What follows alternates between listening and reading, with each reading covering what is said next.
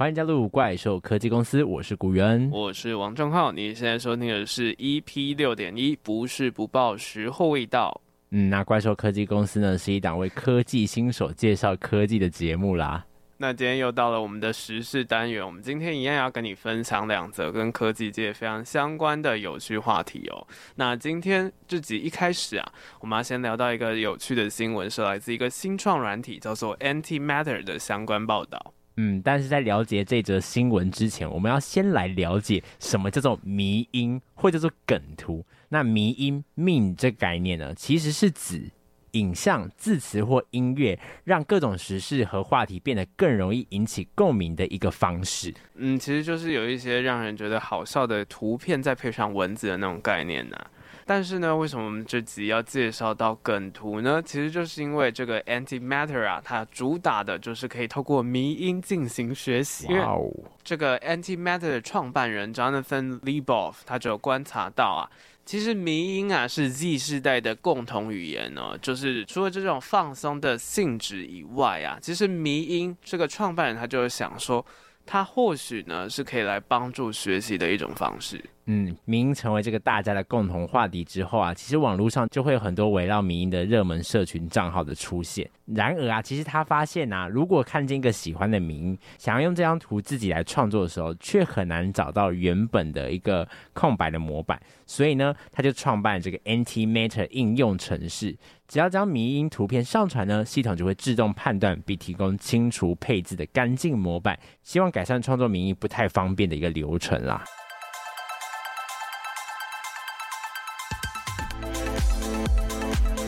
那接下来我们就进入到我们的科技新闻点。首先，我们要先讲到的就是 Antimatter 这个城市到底是有什么样特别的地方？因为它其实是一个在二零二一年上线的 SaaS 新创公司。它其实一开始呢，就只是一个迷因的反向搜寻器，也就是你可以去找这个迷因到底是什么样的出处来源。那其实。这个 Antimatter 它之所以跟其他迷音的软体不一样的地方呢，就在于它背后的想法是非常特殊的。就是它有一个理念，就是说，如果你想要做出让大家都觉得很好笑的迷音啊，你就得乖乖先搞懂课本里面的所有内容。所以就是它可以透过这样子的方式，让迷音和学习结合，透过创作迷音的方式啊，帮助学生去复习课堂上面的知识。也就是说啊，学生可以根据课堂里面学习到的这些知识。内容在课后发挥创意，并且制作成迷因。嗯，那这个创办人 Lieboff 就说到啊，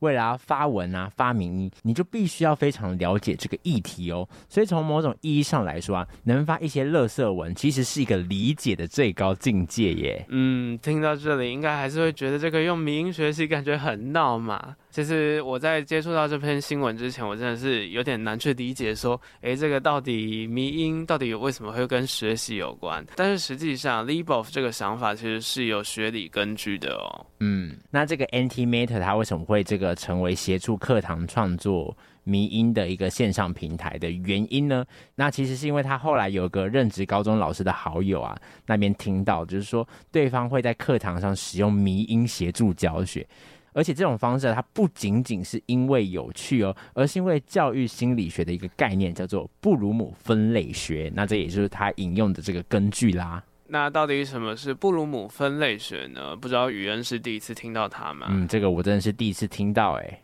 那我自己呢，其实是之前在上英文的网课就有用过这种方式去学习。其实这种布鲁姆分类学啊，其实就是想要把教学的目标清楚的去分类。其实它就是大家可以想象一个金字塔的概念，就是你到底要怎么样去学习，它就有分成六个阶段，就是记忆、理解、应用、分析、评鉴，还有创造。也就是说，我们必须要从金字塔的底端开始，慢慢的学习，一直到最高的境界，透过不同的方式，也就是这六个强调的方式。那这个理论强调，如果教育的方式只涵盖到记忆的层次啊，其实整体的效果可能就不是非常的理想。就像大多数的学生总会在这个考试之前死记硬背嘛，但是呢，考完之后呢，其实就会马上忘光光还给老师了。嗯，那在布鲁姆分类学当中啊，我们刚刚提到，它最高层级的一个目标就是创造嘛，也就是说要透过创作的方式，让学生可以融会贯通，然后根据这些所学去创造出新的东西。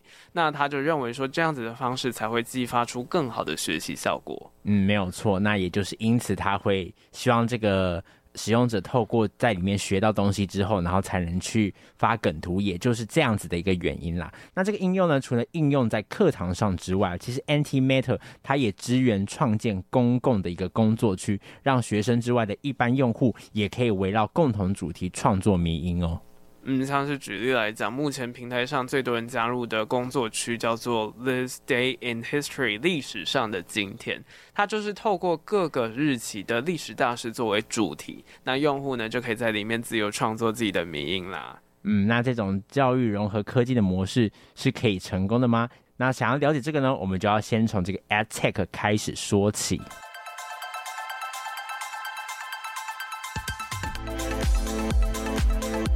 欢迎回到怪兽科技公司。那接下来呢，我们就要聊到到底什么是 Ad Tech。这个 Ad 啊，并非是广告的那个 Ad 哦，它指的是 Education，跟我们之前介绍过的 MarTech 和 FinTech 是同样的道理。其实这个 Ad Tech 就是 Education Technology 教育科技。那教育科技呢，其实顾名思义呢，就是把科技融入教学设计当中，进而提高学习成效的各种应用。像是最基本款的，就是互动式电子白板，诶，这个在各大学校已经非常常见，或者是线上课程，还有那种很多的教育 App，其实都属于教育科技的范畴哦。嗯，其实简单来讲，就像是知名的学习网站 Coursera 可汗学院，然后还有我们国内自己的 PaGamO 啊，其实都是这种 EdTech 的应用哦。嗯，那相较于这个教育科技啊，有一个词其实很像，叫做科技教育。那这两个是不同在哪里呢？科技教育呢，它希望让人了解、善用科技，进而建立科技的一个素养。但是教育科技呢，是用来促进教学的成效。那两者的本质上虽然不太一样，但其实是相辅相成的哦。那其实呢，你就必须要先从了解科技，才能把这些科技应用到教学的学习上面。嗯，那这个 EdTech 它到底具体而言是有什么样的好处呢？首先，对于学生来讲，其实就可以透过教育科技，它是针对个人化去进行不同的教学的。那大家就可以根据自己的步调学习，就不会影响到其他的人。因为我们传统的课堂上其实有一个很大的限制，就是老师啊，其实他只能针对大部分人的程度去进行授课，也就是那种比较资优啊，又或者是资质可能比较没有那么好的人，他们就。没有办法进行最好的学习方式，所以这个 EdTech 就有一个很大的好处，就是它可以根据个人的步调进行学习。嗯，没有错，那这样子就不会影响到其他人，也不会受到时间跟空间的限制来学习。再来呢，就是这个 EdTech 呢的线上资源，其实是可以大幅提升资料收集或审查的一个效率哦。没有错，就是学生呢、其实就可以透过网络的方式快速的查询到资料。而对于教学者而言呢，其实这种 ad tech 啊，就有一种好处，就是说它其实可以透过大数据搜集和分析学生的各种学习历程，也就是跟我们刚刚讲跟学生很像，就是可以更个人化的去了解每位学生他们的成效怎么样，然后是可以对症下药去调整课程的。还有那个 AI 嘛，就可以帮老师去处理一些杂事，像是改考卷这种可能会改错的东西，那就可以把时间去分配到其他的地方，像是怎么样去精进整个教学的内容，又或者是设计更好的方式来促进教学的成效。嗯，那这边我们就留下一个思考啊，就是这种个性化的教学啊，在线上教学蓬勃发展的一个现代啊，如果是纯发展数位转型的话，也就是把实体的东西搬到线上而已，透过预录的影片的方式呈现给学习者一样的内容，这样是会有一个发展的空间吗？嗯，为什么会这样子讲呢？其实这个也是我在接触到很多线上学习之后得到了一个感触，就是这种线上学习啊，其实很大程度的，它虽然可以提供我们一种不受时间空间限制的方式进行学习，而且这种影片的功能，它也是有那种暂停调速的功能，去帮助我们去找到自己的步调。但实际上呢，这些教学的内容啊，它到底是不是有办法符合每个人的程度的呢？真的是非常值得思考的事情啊。那其其实在这个教育学当中啊，就一个蛮重要的一个先辈基础呢，就叫做框架理论。那白话文来说，就是我们的学习啊，其实就是呢，例句模仿学习框架，其实也就是整个大的架构啦。嗯，那科技呢，到底可不可以帮助到学生学习的成效啊？其实也就是来自于这种框架设定，尤其是老师他有没有办法正确去设定这些框架，让学生好学习。因为真正好的学习效果呢，其实是非常需要做到那种个性化差异的，因为每个人的程度真的就是不一样嘛。所以教师在设定这些知识点的建立啊，还有结构，就非常的仰赖他们的能力了。而这个也是传统教育没有办法具备的地方。但是呢，现在的数位这种方式，其实也很大程度的面临到这样子的问题，因为成本真的是太高了。嗯，没有错。那其实我们可以再来回到整个教育科技的一个发展的一个现况来看啦。教育的市场呢，虽然是在全球仅次于健康照顾产业的第二大产业，但过往教育业对于新科技的采用，相对于其他的领域，一向是比较缓慢的。不过，因为疫情的影响，技术的一个进步，再加上市场趋势的变化呢，其实它也加速了这个 EdTech 的一个发展。嗯，也就是说，其实教育产业在数位化和科技方面的投资，其实相比其他产业的数位转型来的是非常慢的，相对的落后。但是呢，从另外一个角度来看，其实这也提供了。创业者蛮不错的机会去发展这样子的 AdTech 教育，所以网络上其实就有出现非常多不同类型的线上教育，像是哈好呢，主打的是那种多样化的课程，那还有知识卫星呢，它主打是高成本高质量的课程。那这种不同的学习方式呢，其实相当程度的就遍布开花，所以呢，其实也让整个传统教育机构就重新思考它的角色了。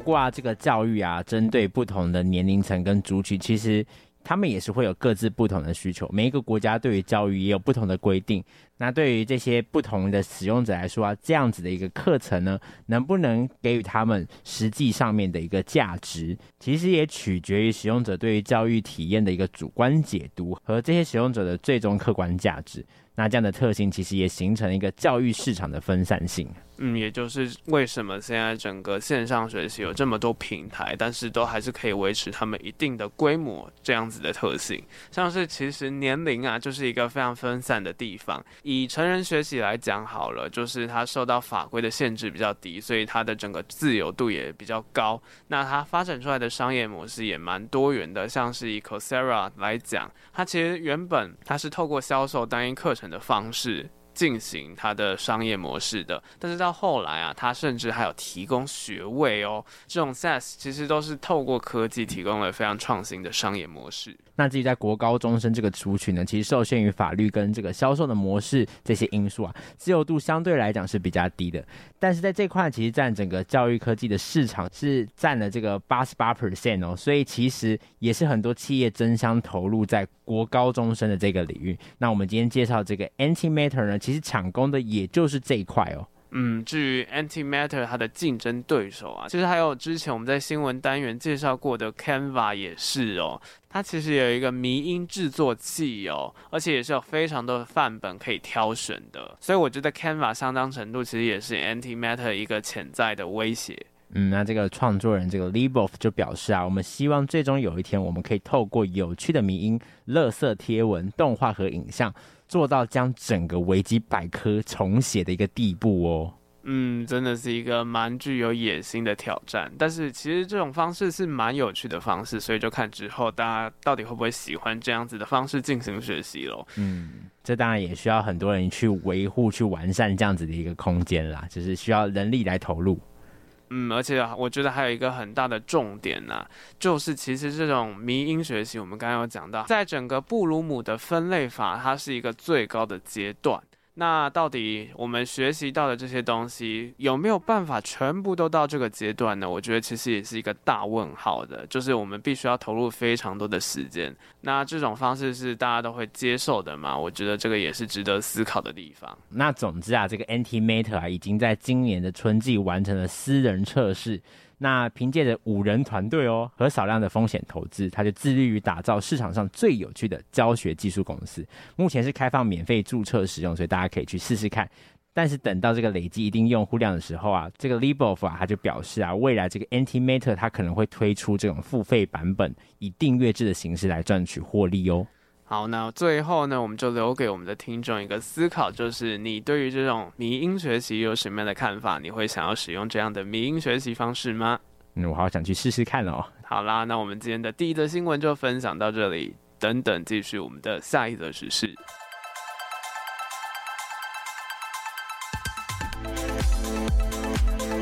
好，那接下来我们要来聊到我们的第二则时事。这则时事呢是跟 CNN 的新闻 NFT 平台有关哦。嗯，那在十月十号的时候啊，美国的新闻媒体有线电视新闻网 CNN 呢，他就宣布将结束旗下的 NFT 交易平台 CNN Vault，引发他们家 NFT 的持有者相当大的不满哦。但是 CNN 他们自己其实有回应说，他们所有的 NFT 啊都是存放在一个星际档案系统当中。那所以，即便这个 CNN Vault 消失呢，顾客依然他的 NFT 还是存在的。而且 CNN 本身它也会提供这个相应的补偿方案。不过呢，这些 NFT 持有者啊，他们就不买单啊。他们表示啊，对 CNN 的诚信产生了非常大的一个疑问。他们觉得自己好像买了没有任何价值的数位复制品，而且对。补偿机制，他们其实也感到不太满意。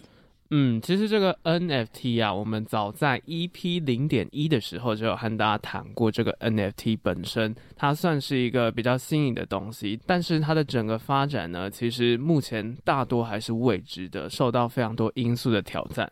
那接下来我们就来进入我们的科技新闻点。首先，我们先来了解 CNN Vault 它到底是怎么样的一个平台。那这其实是 CNN 在去年二零二一年推出的新闻世界 NFT 平台。那 CNN 表示呢，四十一年来，他们长时间的记录与播送全世界的当代故事。那现在呢，这些收藏家可以透过科技来拥有历史的一部分。嗯，简单来说啊，其实就是他们会有一些报道嘛。那那些报道比较经典的事件呢，他们可能就会以 NFT 的方式来给大家收藏。就像是其实 CNN 精选，它其实本身就有典藏一系列的新闻事件，像是总统大选啊，然后还有各种第一次的活动等等。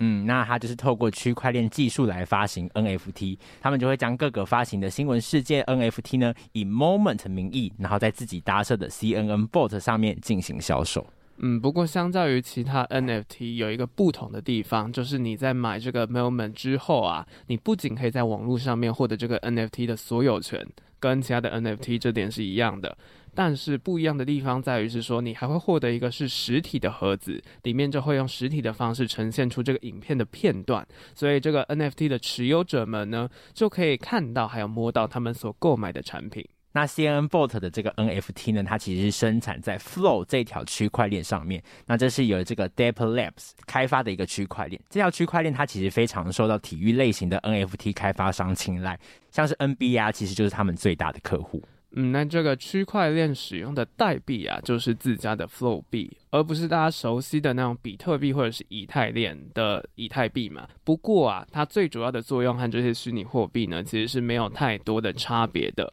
也就是和其他的支付链一样，都是必须要付操作的手续费的。然后这些手续费呢，是激励分发给节点，也就是给一些矿工他们的一个挖矿费用。那这次其中一个争议点呢，其实就在于这个补偿的一个数目啦。那 C N 表示呢，补偿的金额预计是 NFT 原本铸造价格的百分之二十，可能就是会以刚才提到这个 Flow 币的形式，或者是这个 USDT 的稳定币的形式来进行补偿。嗯，不过就有这个 NFT 持有者指出啊，这个 Vault 它依赖的 Flow 区块链呢，虽然是可以让每个用户都可以提取稳定币啦，但是啊。每次至少必须要提十美元，而且必须要付四美元的手续费哦，所以是相当的不划算。嗯，那 C N Vault 啊，上面最便宜的 NFT 大概是在十九美元左右，所以如果按照这个补偿的机制啊，他得到的这个补偿的数额差不多就是四美元，甚至更少。所以游泳者呢，提取之后，其实根本就不会得到任何的收益。那还有一个说法是说啊，有持有者就认为说，当一间公司它结束一个 Web3 的项目之后啊，它的 NFT 其实是很难存在的，就是空有实体那种感觉，因为少了整个平台还有 NFT 的用处呢，顾客他持有的 NFT 呢，就不是我们传统定义上面的。那种 NFT，而只是一个数位复制品而已。嗯，那其实这样的论述也不是没有道理的。其实过去我们在 EP 四点三讲到 GameFi 的时候，就曾经讲到过，这个价值传递的一个流程虽然获得改善，但不会改变整个价值的本身。嗯，其实这样的概念呢、啊，不只是在游戏领域可以使用，到任何的市场上面都是一样的。那举个例子啊，像是人才的市场，当一个人毕业于某大学某个学系之后，如果是因为大学经营不善而倒闭了，这间学校没了，那这个人的学历啊，确实是会受到贬值，即使这个人的能力是不变的。那回过头来看这个 CNN 的 Vault 啊，当这个平台关闭，这些 NFT 的产品会不会受到影响呢？我想答案应该是肯定的啦。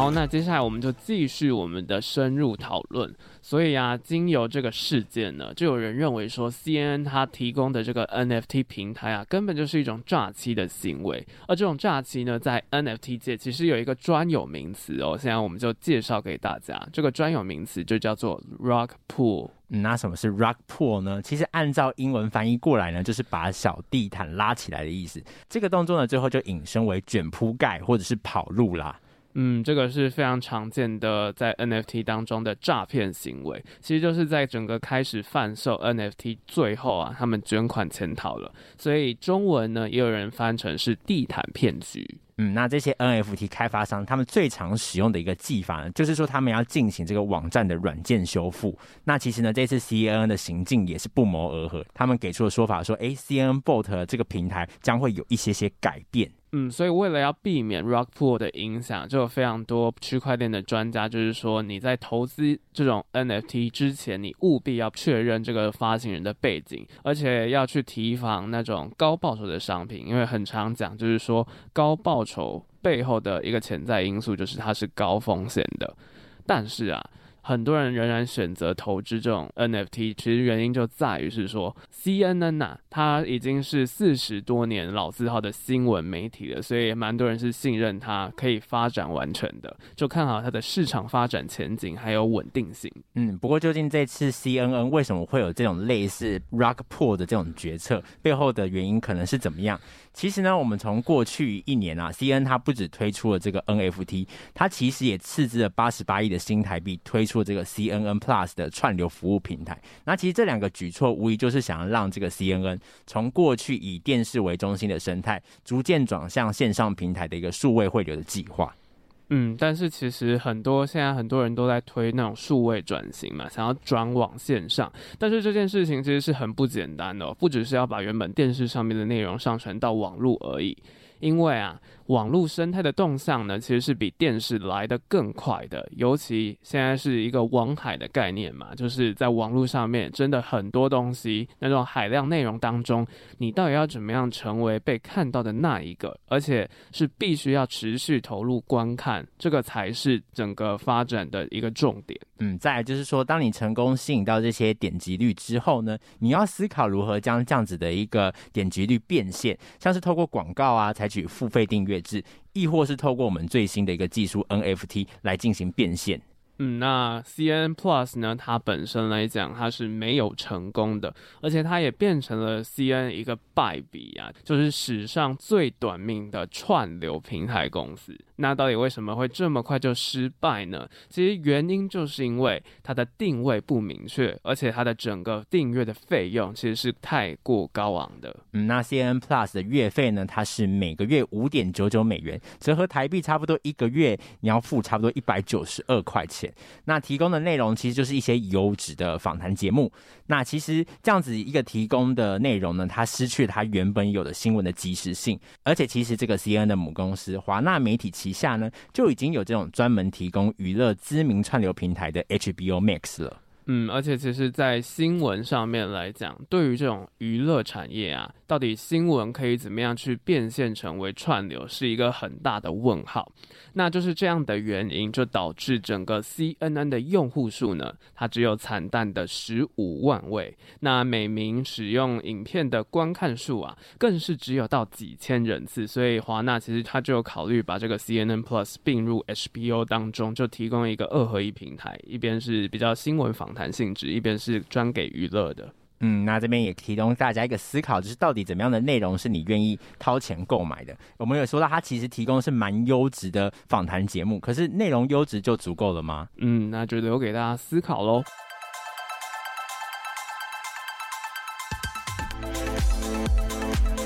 而至于这个 NFT 计划会这样子惨淡收场的原因啊，并不是只有来自 CNN 内部的隐忧。其实早在二零一八年的时候啊，Fox News 他们其实就已经推出了数位服务，叫做 Fox Nation。同样，他们也是想要透过月费的方式，而且他们也是提供五点九九美元，跟 CNN Plus 一样哦。但是他们获得的是百万位的订户。嗯，那在这个差不多的条件下，CNN 为什么会失败？其实呢，原因呢就在于过于快速的一个数位改革。CNN 他想要打造的是跟以往完全不同的一个平台，但是却忽略了他自己已经有的这些忠实观众的一些感受。嗯，还有一个是内部的原因，就是原先支持 CNN Plus 的总裁，他因为丑闻离职了。那接手的另外一位总裁呢，觉得这个业务对公司是没有帮助，所以就决定结束掉 CNN Plus 这个服务。嗯，那在结束这个服务之后，这个数位转型的路程仍然是要继续往前行的。所以 NFT 等于说是他们转型路上的第二步棋啦。那这步棋呢，其实也算是搭上科技的热潮，再加上他们推出的产品的独特性。加上投资人对于他们的信任，其实，在前期的确达成了蛮可观的一个收益。不过，像是年初啊，稳定币呢突然是崩盘的，几乎所有的虚拟货币也因为稳定币而跟着下跌。所以就是说啊，这个 CNN Vault 它以同样是 Flow 区块链的价格，它卖出去的 NFT 可以回收到的利润减少了，但这个减少的幅度已经没有办法支撑平台的运作。所以在这样的情况下，高层呢，因为这个业务不赚钱，所以他就不得不砍掉这个业务了。嗯，所以从这个角度出发，其实 CNN 也不是有意要对客户进行诈欺的，其实也只是对于自己的业务上面的一些调整而已。嗯，因为公司它毕竟还是以赚钱为最先的考量嘛。而就目前的情况呢，整个 NFT 啊，它在整个技术层面的发展其实已经非常的成熟了。但是呢，它在商业化的道路上依旧还是有非常多种的问题。不过 NFT 它确实是成为新兴市场的，也有越来越多人就关注到 NFT，而且吸引非常多的新的投资客。嗯，但 NFT 目前最大的问题其实是技术无法负担使用，不管在交易中处理合约的问题。又或者是说基础建设的不足，还有各种总金问题啊，也让投资者撤手加密货币市场。那这些都有可能是想进入市场或是刚进入市场的投资客却步的一个原因，并造成 NFT 整体发展更加缓慢。嗯，除了这些既有的技术问题以外，法律的规范其实也是 NFT 发展的时候势必会遇到的问题。那目前的市面上已经有非常多 NFT 相关的交易嘛，那这些交易当中或多或少都有那些权利呀、啊，或者是侵权的问题。所以呢，很多时候啊，其实是整个法律的规范是追不上现在的科技发展的。那未来的政府还有整个国际上到底会如何定定相关的法律呢？当然，它也会。影响到整个 NFT 市场的整个发展方向，还有活跃度，所以它也是一个非常影响 NFT 发展的一个重要的关键。但并不是说只有 CNN 的 NFT 发展的如此惨烈啊，其实还有很多的例子，像是美联社在一月也推出这个 NFT 平台，但是遭到批评说美联社呢，它其实只是为了从中拿到手续费补助它的新闻而已，后续在平台也很少有活动来发展。嗯，确实啦，而且就可以看得出来啊，加密货币它的寒冬其实是对于整个 NFT 的交易平台都有非常大的冲击。不过往好处想啊，至少 CNN Vault 它存在的时间已经是 C N Plus 的十六倍了，算是一个比较长命的一个新服务。嗯，没有错。那这边就最后提出一个思考给各位听众啦。既然这两种数位汇流的模式它都失败，那传统媒体还能够有哪一些出路呢？嗯，毕竟这些传统媒体其实是受到整个网络时代或者是整个 Web Two 时代非常大的冲击。它到底还有什么样新的模式，可以在整个数位化去适应整个数位转型？这个真的是一个非常需要去思考然后谋划的一个方面。嗯，那关于今天两则新闻就分享到这边。我是古元，我是王正浩，大家拜拜。